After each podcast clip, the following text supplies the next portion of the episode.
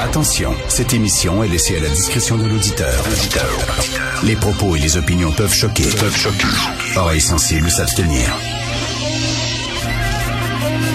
Richard Martineau. Martino. Un animateur pas comme les autres. Richard Martineau. Cube Radio.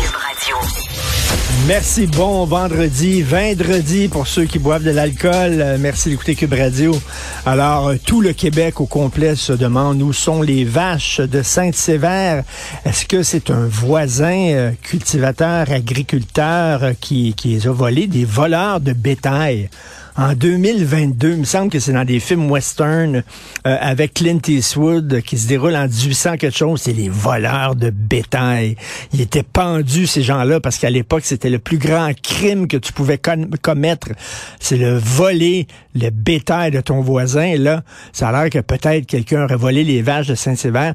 Mais c'est très drôle parce que on sait que les taureaux par exemple, les taureaux rêvent de, de s'évader, de gambader, de sauter par-dessus la clôture. Ils rêvent de liberté, mais, mais les vaches, on a toujours pensé que les vaches étaient, étaient contentes, les vaches étaient bien dans leur ne rêvaient pas de sacrer le camp, broutaient tranquillement, euh, avec leur regard un peu mélancolique de vache et tout ça.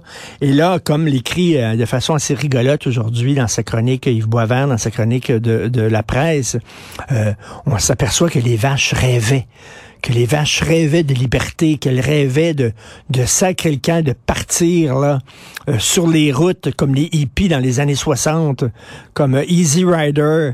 Et là, ils ont vu un trou soudainement dans la clôture, puis on dit ah ouais, on y va, puis les vaches gambadent soudainement libres, le vent dans les cheveux. C'est la révolte des vaches. Est-ce que ça arriverait un jour aux Québécois. Hein, parce qu'on pense que les, Québécois sont comme les vaches. Ils broutent tranquillement dans leur pré. On leur a donné un petit terrain comme ça, avec une clôture fédéraliste autour de leur petit pré, en disant, ben, amusez-vous. Puis là, les Québécois broutent tranquillement, puis on fait pas de bruit, puis on a l'air à aimer ça. Mais peut-être, qui sait que la révolte gronde dans le cœur des Québécois. Peut-être qu'on est comme les vaches. On a l'air tranquille comme ça, mais dans le fond, on attend l'opportunité. On watch la game, on regarde la clôture pour voir s'il n'y a pas un trou. Et là, soudainement, on va voir un trou. Qui sait, c'est peut-être lorsque la Cour suprême va invalider la loi 21. Qui sait, là, on va voir soudainement, il faut sacrer le camp du prix. Ça n'a pas de bon sens. On va crever ici. Là, on va enjamber la clôture et on va finalement courir vers, vers notre liberté. Est-ce que c'est ce qui va arriver avec les Québécois? Je nous le souhaite parce que présentement, on est dans notre pré et on, broute tranquillement et on ne fait pas de bruit. Euh, Fadi Daguerre, j'en parlais tantôt avec euh, Philippe euh, Vincent Foisy. Alors, euh, il a fait sa conférence de presse qui était interrompue par un bonhomme qui était un peu perdu, là, qui, qui criait, puis tout ça. Là. Euh, il y avait des revendications à faire. Donc, mais Monsieur Daguerre qui a dit, ça c'était quand même euh, intéressant à entendre, il a dit non, je ne vais pas appliquer nécessairement les, les, recettes que j'ai appliquées à Longueuil.